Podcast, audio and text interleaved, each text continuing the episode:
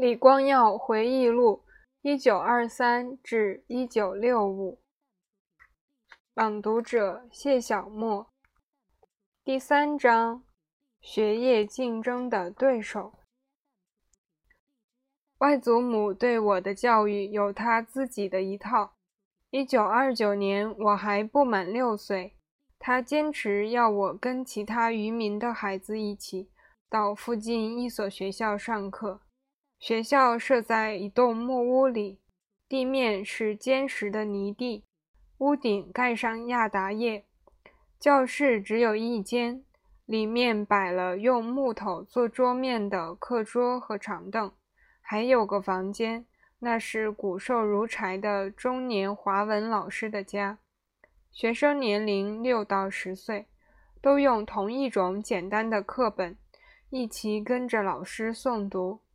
按说我们学的是华语，但大概是老师没受过良好的教育，教的福建话比华语多。事实上，他根本没教，只叫我们跟着他背词语，也不解释词语的意思。即使解释，我们也听不懂。我向母亲诉苦，她就向外祖母提意见。但母亲当时只是个二十二岁的少妇，外祖母却是个四十八岁的经验丰富的家长，养大了两次婚姻所生的九个子女。她决心让我受一些华文教育，于是把我送到离家一英里，在如切台的郡园学校。我每天走路上学，这所学校像样的多。是座两层楼的木结构建筑，大约有十间教室，水泥地面，学生每人一张书桌，每班三十五到四十个学生，六到十二岁不等。但是华文课依然叫人头痛。我在家跟父母讲英语，跟外祖父、外祖母讲巴巴马来语，即夹杂华语词语和语法的马来语。跟渔民子弟朋友讲马来语，掺点福建话。学校所教的华文对我来说陌生得很，跟我的生活沾不上边。老师所讲的大部分我听了摸不着头脑，舅父也帮不上忙，因为他们受的不是华文教育。两三个月后，我再恳求母亲让我转英校。这回外祖母答应了。一九三零年正月，我转到直落鼓楼英校，学校离我家也是一英里左右，在我家的另一边。我仍然走路上学和回家，不止走的方向不一样，学校也有所不同。这是一所政府小学，只用英语教学，老师说话我听得懂。不费多大气力便有所进步。学生多数是华人，有几个印度人，一些马来学生是从直落鼓楼马来学校转来的。小学生活平淡无奇。我还记得开运动会时，操场上挂满彩旗，放着篮架，用喇叭筒宣布优胜者的名字，然后颁奖。我没得过什么奖，最热门的体育项目是足球。我光着脚，漫不经心地参加。马来学生是天生的足球员，踢起球来比华族学生强得多。一般体育项目，他们也占上风。华族学生学业成绩却比他们好，特别是数学。我从一年级读起。跳了一级就读一号，只用六年时间读完本来要七年才读完的小学。五号班结业就参加全岛会考，争取进入政府中学。一九三五年临毕业那年，我更加用功，考到全校第一名。来佛士书院录取了我。这所书院只收最优秀的学生。第一节。外祖母患上肺结核，但就在前一年，也就是一九三四年，外祖母患上肺结核，病得厉害。这件事标志着我的童年生活时期结束了。外祖父、外祖母住在我们隔壁，外祖母常常咳个不停，晚上隔着板墙也听得到她的咳嗽声。他越来越瘦，头发也灰白了。诊治外祖母的西医最后绝望了，说他已时日无多。家人讨论该怎么办。家中受过教育的儿子，年龄最大的是庆和舅父。他同意请马来巫医来尽人事。据说马来巫医有本事治疗病入膏肓的病人。请来的巫医年龄五十上下，身材消瘦，留着山羊胡子，两眼炯炯有神，个性很强。他给外祖母做了检查后。告诉舅父和舅母们还有办法。他给了些草药和符咒，为外祖母祷告。几天后，外祖母似乎好了些，也精神起来，但仍然咳嗽。病情好转后又恶化，反复了四个月，直到同年九月，有一天，外祖母情况严重恶化，晚上家里赶紧把巫医请来。他给外祖母治病的情形，我记得很清楚。他让外祖母俯卧着，掀起她的上衣，舔她的背部，每舔一下就吐一口血样的东西到盘子里。舅父起了疑心，拿起盘子端详，说那东西很像血。巫医舔了十分钟后，外祖母沉沉睡去，也许是昏迷了。巫医告诉舅父，必须安抚鬼神。第二天晚上，需在屋前的花园里演马来戏，还得供奉水果、鲜花和加入姜黄的椰浆饭。贡品需放在一艘微型马来船上面，从石岐那海边送入大海。两天后，马来戏上演了。马来演员在哀怨的马来笛声和奇特的鼓声伴奏下。跳起祭舞，看得我目瞪口呆。为什么要这样做？我莫名其妙，心里不禁恐慌起来，甚至产生不祥的预感。下意识觉得外祖母可能很快就会离开人间。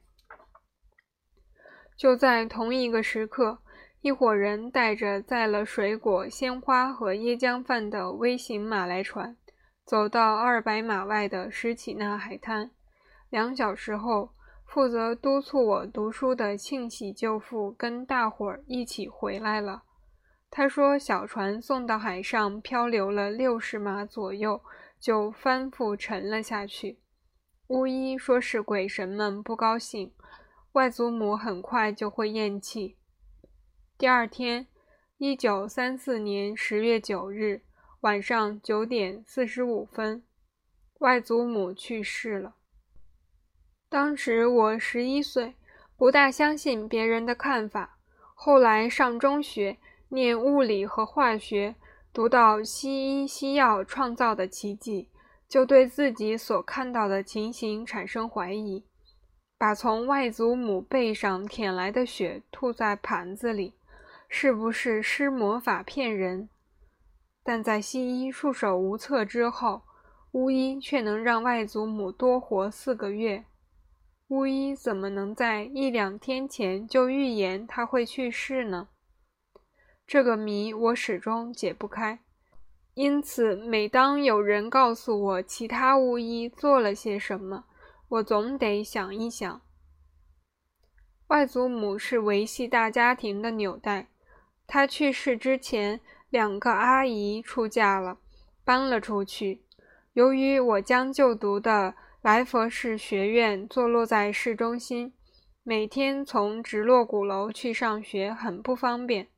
父母亲这时也决定离开这个大家庭，他们向一户印度人家租了纳福路二十八号的房子。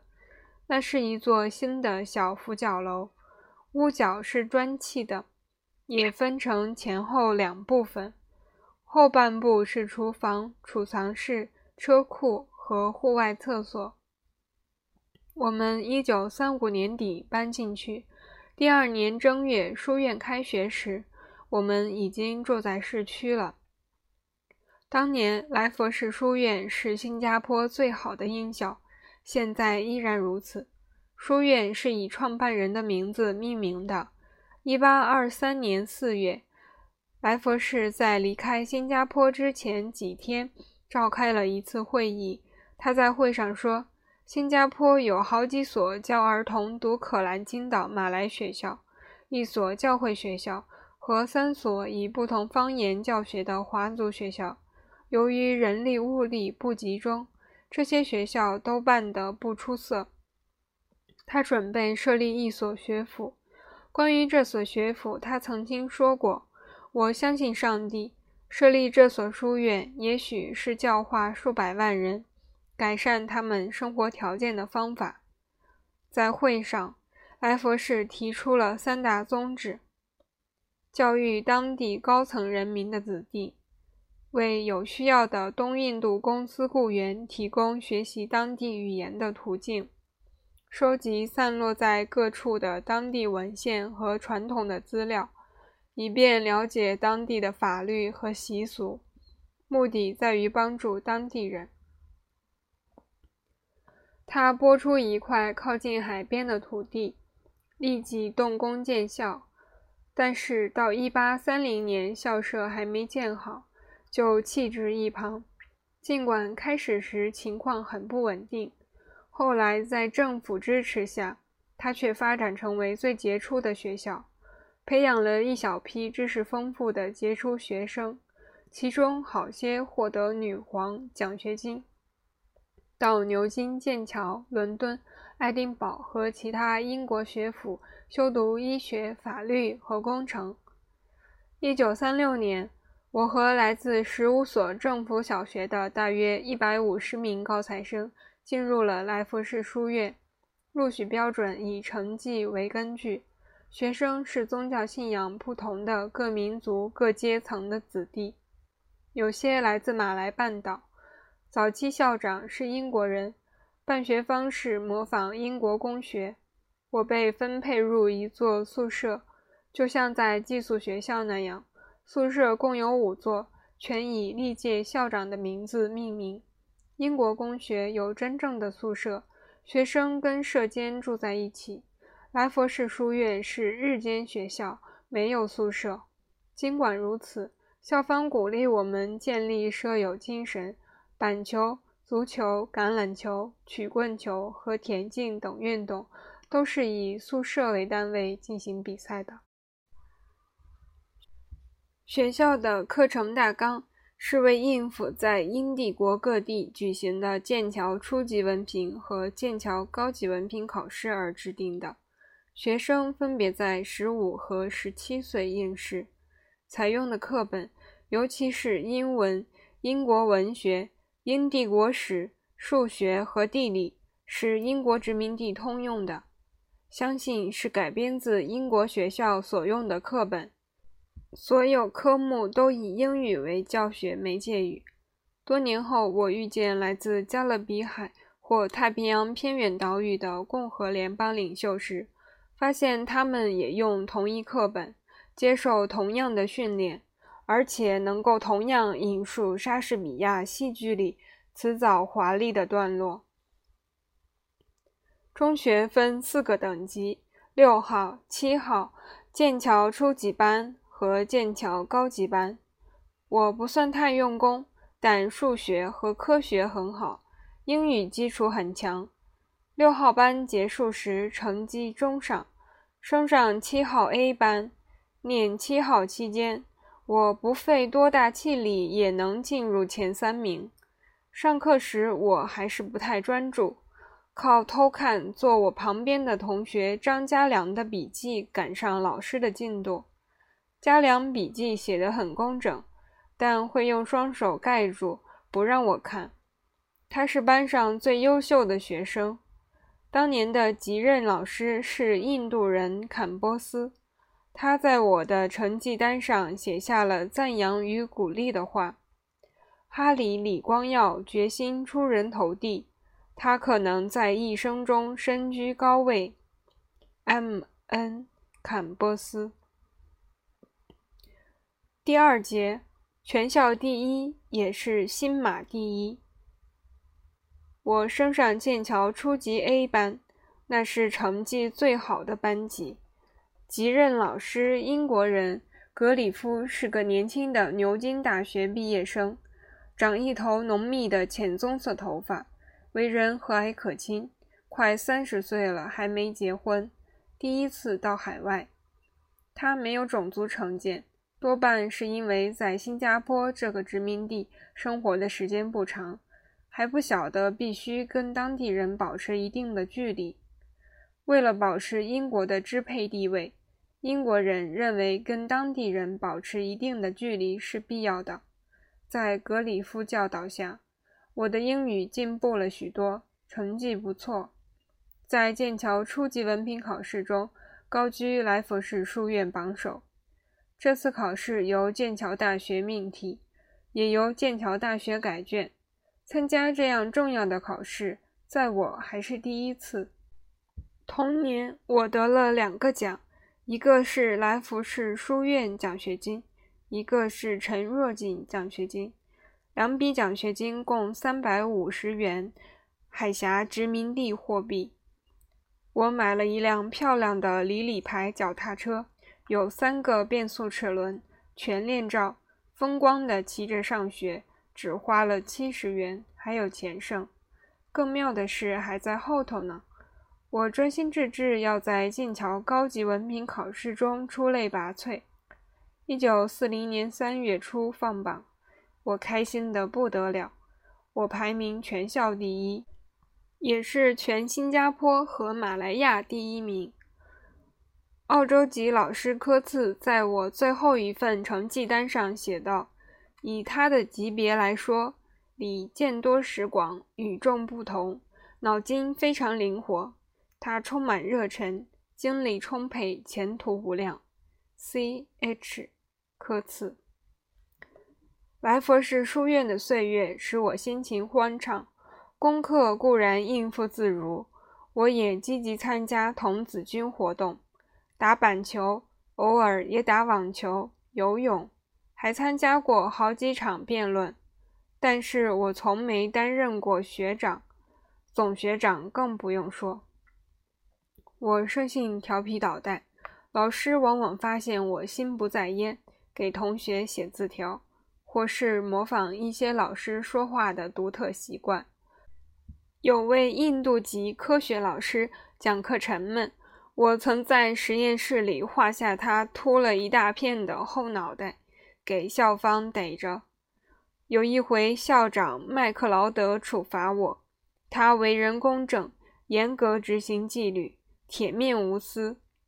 有一条校规规定，学生一学期迟到三次要打三鞭。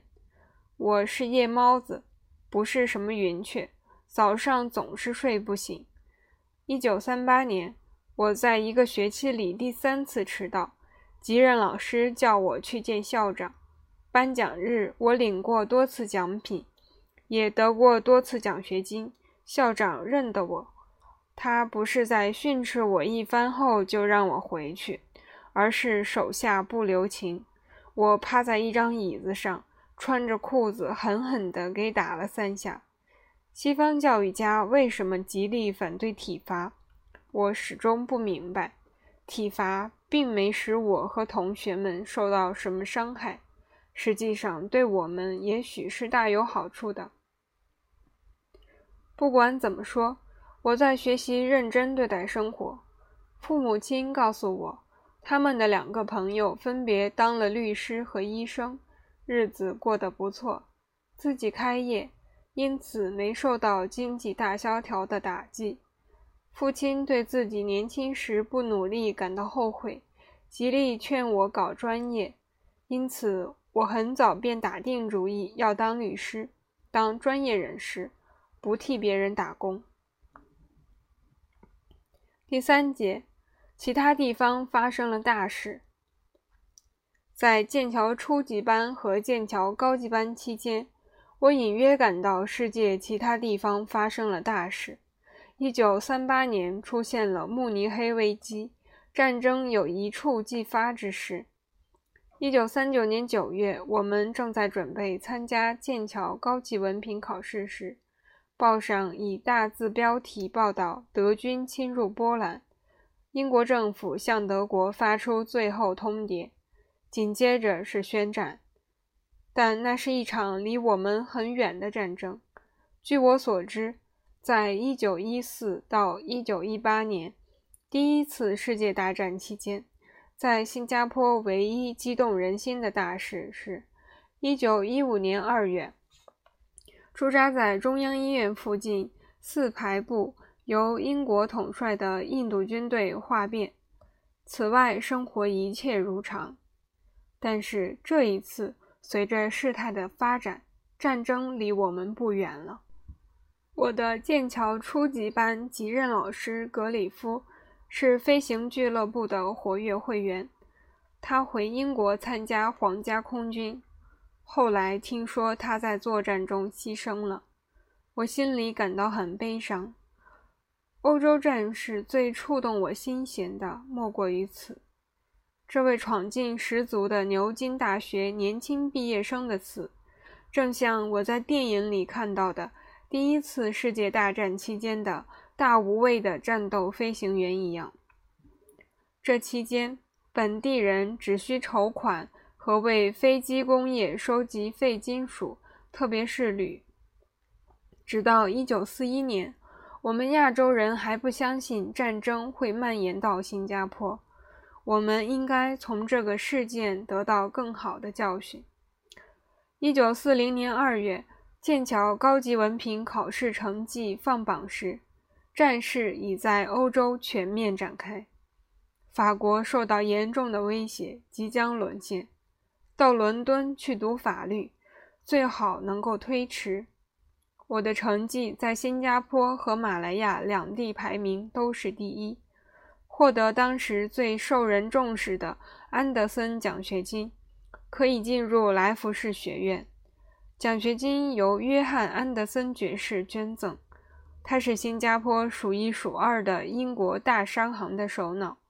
奖学金得主每年可以获得大约九百元。奖学金每三年颁发一次，给考试成绩最好的学生。一九四零年这一期归我。跟其他政府奖学金相比，安德森奖学金多了两百元。付了学费、书籍费和膳宿费，还有剩余。莱佛士学院是在英国殖民部同意下，由海峡殖民地政府于1928年创设的，设有文科、英语、历史、地理、经济和理科、物理、化学、纯数学和应用数学。政府为他设计了一组漂亮的建筑物，包括表面看来像剑桥大学和牛津大学的四方院子和回廊，是用混凝土建造的，外层镶上石块。建筑设计也考虑到热带的气候。学院的每个科目都是由一位教授负责，有一两位讲师。大约一半是牛津或剑桥的一等荣誉学位毕业生。教文科和教数学的大多是这两所大学的优秀毕业生，教理科的多数来自苏格兰各地的大学。由于莱佛士学院不是大学，学生读完三年的课程没有学位，只拿到文凭，分为第一等、第二等或第三等。但是教授们采用了牛津、剑桥的讲课、导师指导和每星期写论文的制度。考试和最终的分级可能比多数英国大学还严格，情形跟培训新马两地医生的爱德华七世医学院一样。在英国殖民地，人们都了解当地大专学府的文凭和学位必须保持最高水平。这样才可能在英国获得承认。因此，印度和西兰两地大学的荣誉学位水平至少也和伦敦大学相等，即使跟剑桥和牛津大学的水准相比，也不逊色。作为奖学金得主，我必须住进宿舍，要适应新情况不容易。为了应付新加坡又热又湿的气候，建筑师设计了宽敞的宿舍，天花板很高，每座宿舍隔成二十个房间，落地窗外面是阳台，房间由七英尺高的墙隔开，稍微比人高些，好让空气流通。但这一来，声音就会在二十个住着年轻学生的房间和阳台上方回荡。寄宿的学生不止来自新加坡，也来自马来亚各地。我读第一年的时候，学生都要选修三科，英语是所有文科生的必修科。我集中力量提高自己应用英语的能力，方便日后修读法律。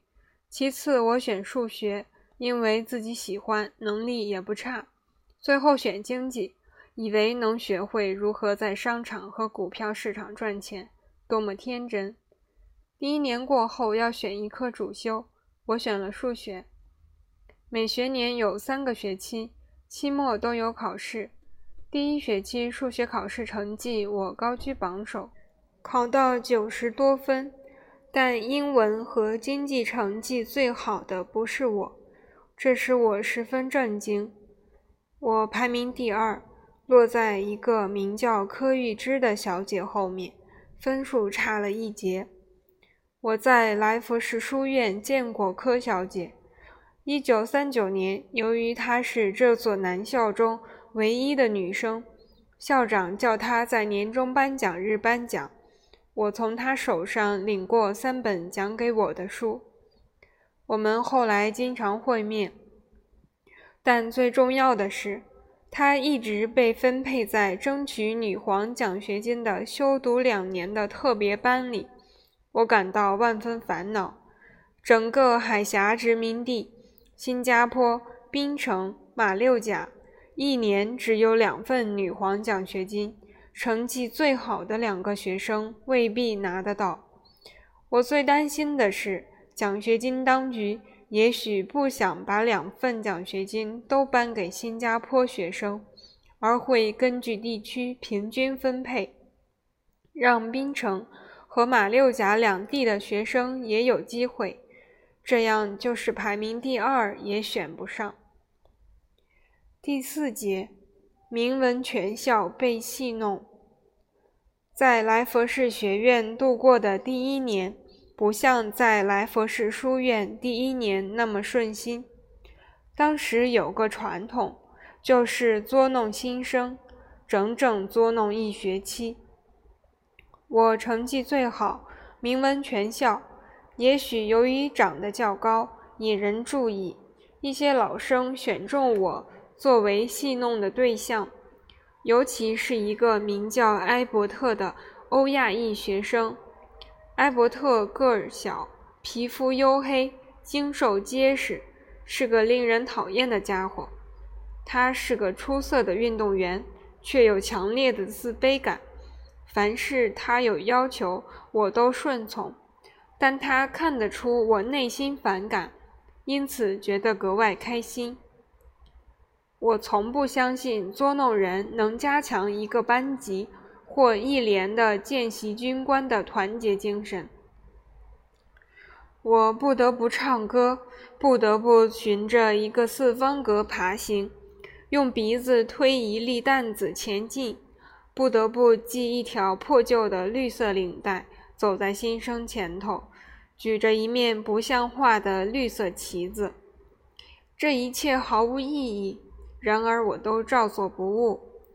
这是我要加入这个既不成熟，而且在发扬错误传统的学院所应付出的部分代价。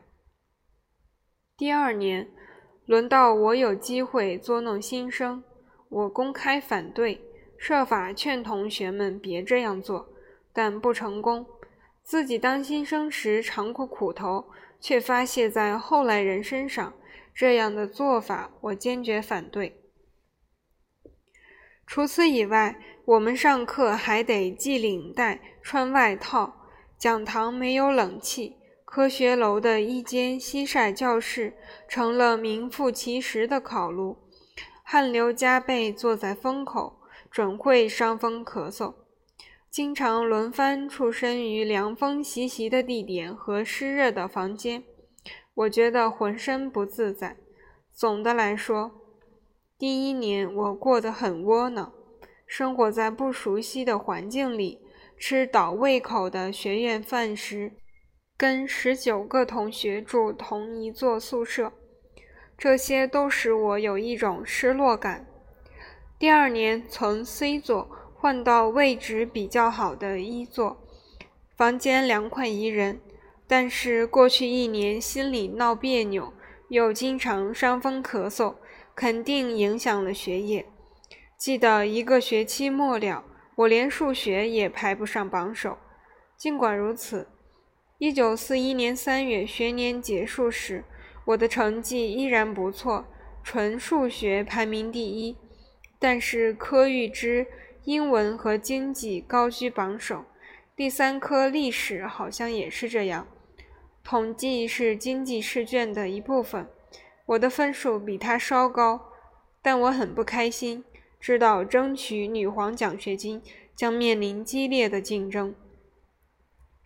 第五节，接触大马来主义政治，还有其他问题。过后回顾当年的情形，才发现，在来佛士学院求学的阶段，是我接触大马来主义政治的开始。新加坡殖民地政府平等对待本地各民族，本地马来人。惯于接受跟其他民族一样的待遇。一九四零年六月，我第一次遇到好些在不同制度下成长的马来人。在马来联邦，尤其是在马来属邦，马来原住民享有政治和经济特权，在社会上占有支配地位。在马来联邦，莱佛士学院奖学金供非马来人申请的总共只有五份。马来人却有更多份额可供选择申请，在马来属邦也一样。每年入学的一百名学生当中，有二十名马来学生来自内地各州，奖学金由州政府提供。马来人团结意识很强，我后来发现，那是由于他们觉得受威胁，怕被充满活力、刻苦耐劳的外来民族华族和印族压倒。有两个当时跟我同年的马来同学，后来成了杰出的领袖。其中一个是马来西亚前首相敦拉萨。拉萨是我英语和经济课的同班同学，却跟我谈不来。他是彭亨州的贵族，跟其他马来学生保持着一定的距离。他们都尊敬他。跟我相处得来的是平民。有两个是学院的板球代表。我童年时期在直落鼓楼小学和来佛士书院交上了马来朋友，马来语说的流利。但是我很快发现，他们对待非马来人，尤其是华人的态度，跟新加坡马来人完全两样。第二年，一个来自吉打州的马来学生跟我交上朋友。他告诉我，对我们马来人来说，你们华人精力太充沛，也太聪明了。吉打州华人太多了，我们受不了这样的压力。他所说的压力是争饭碗、争生意，在学校和大学里争名次。马来人是土著，新来的移民比他们聪明得多，竞争能力强得多，决心也大得多。他们怕高等职位给这些移民抢走，也许由于华人和印度人表现比较好，信心比较足，他们没有像马来人那样的团结意识，他们不觉得受威胁，不讲团结。有一件事在我脑海里留下了深刻的印象。第二学年，学生们对来佛士学院学生会。在旧海景大酒店举办常年晚宴的安排感到不满。非马来学生向学生会投诉，学生会义务秘书翁古阿兹毫不客气地做出尖锐傲慢的反应，使他们光火。于是，少数学生开始采取行动，要求召开特别会员大会，批评他，解除他的职务。但他是马来人。他后来成为马来亚大学第一个马来校长。随着征集签名要求召开特别会员大会的运动进入高潮，马来学生团结在他周围。他们表明，如果解除他的职务的话，他们就集体退会。这是对非马来学生的挑战。同学们找我要我第一个起来发言，表明大家对翁古阿兹的不满。我没参加晚宴，跟翁古阿兹没什么过不去。但既然没人愿意做这样的事，我决定接受他们的要求。大会在一个星期六下午召开，当天学生们都离开了学院，想来是不希望摊牌。留在宿舍的学生出席了，马来学生全体到会，会场上很紧张，种族主义气氛很浓。那是我第一次遇到一面倒亲马来族、反对外来移民的大马来主义。我不卑不亢地提出了看法，态度坚定，希望不致过火。翁古阿兹发言反驳了有关他粗暴无礼的指责。我当时能感受到，大约八十名在场学生对这次的对抗非常不安。表决时，支持翁古阿兹的马来票占多数。学生会没有分裂，不过非马来学生觉得他们已经表达了大家的不满。过后这件事在我脑海中淡忘了，直到1963至1965年，我们成为马来西亚的一部分，遇到了类似的问题时才记起来。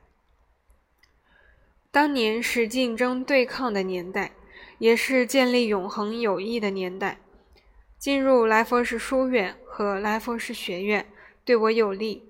后来，来佛士书院最优秀的学生在政府部门和商业机构里表现良好，来佛士学院的也一样。关世强在来佛士书院比我高两班，是个高材生，数学、英语和华语都很好，会拉小提琴，也是个艺术家。他是新加坡的通才。通常有一些发明取得专利。在来佛士学院的第一年，他在 C 座宿舍住我隔壁，每天傍晚晚饭前都练他的小提琴。久而久之，我也习惯了这琴声。尽管他用了弱音器，琴声仍然越过矮墙，在天花板很高的宿舍里回荡。他当上了教师。最后出任教育部常任秘书。后来我委任他为新加坡大学校长。他退休后担任新加坡驻马尼拉大使。六十出头死于癌症，对我们来说是个重大的损失。我在来佛士学院结识的很多人，后来跟我一起参加了政治活动。其中一个是杜进才，理科生，比我早一届。他沉默寡言，坚定不移，做事也很勤奋和有条理。另一个是吴庆瑞，他是经济导师，头脑一流，不善辞令，写作条理分明。因此，五十年代我开始当律师时，已经有许多朋友和熟人在新加坡和马来亚两地的政府部门和专业领域里担任要职。在新加坡和马来亚，哪怕你不认识一个人，只要出身背景相同，对方就很容易接受你。学校联系起着很好的作用，不论你是华人、印度人或是马来人。在政治活动活跃起来以前，当权力仍然完全掌握在英国人手中的时候，马来半岛内地的马来人并没有敌视我。我跟许多内地马来人交上了朋友，包括两位审理过我所办案件的马来巡回法官。英国的殖民地教育制度培育了千分之一最优秀的受英文教育的学生，使他们成为精英分子，自然而然地建立起校友网络。我们进过类似的学校，读过同样的课本，有着某些共同的处事态度和性格特点。这种鼓励学生通过谈吐、作风、衣着和办事方式来建立联络网的学校制度。并不是英国公学独有的。李光耀回忆录（一九二三至一九六五）第三章到此结束。我是谢小莫，我们下期再见啦。